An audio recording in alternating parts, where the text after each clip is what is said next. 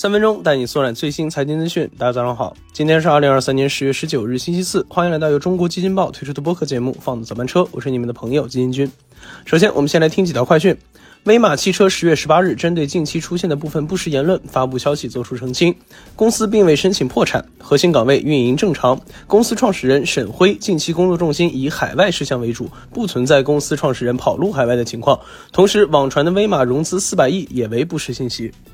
阿迪达斯全球的业绩还在恶化。日前公布的三季度数据，阿迪的营收再次下降百分之六，这已经是连续的第五个季度放缓。为重拾增长，阿迪达斯正重仓中国市场。数据显示，二零二三年第二季度，阿迪达斯大中华区营收同比增长百分之十六点四。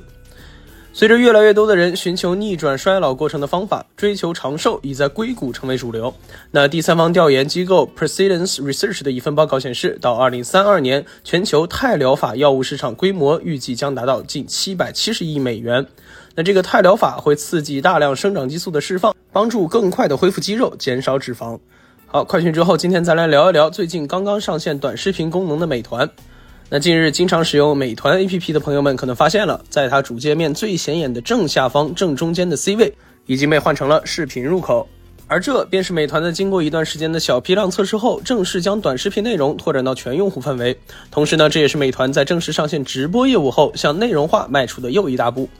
那昨天基金君更新了美团 APP，和同事测试了一下，短视频的整体风格仍是类似于抖音、快手。同时，对于首批刷短视频的用户，有着现金补贴，那直接微信转账。金军和同事刷了一下午，拿到了不到两块钱。那具体到内容，和其他短视频平台冷启动时一样，美团视频前期的内容供给并不精致，以猎奇、美食种草、影视剪辑、生活搞笑的内容为主。同时，目前还不支持用户拍摄，无法产生用户原创内容。那整体来看，美团的现在这个短视频还是处于冷启动的最初阶段。不过从别的地方我们也能看出来，未来美团对于发展短视频的决心。就比如说，截止昨天，美团招聘官网就挂出了一百五十八个短视频业务相关的岗位需求。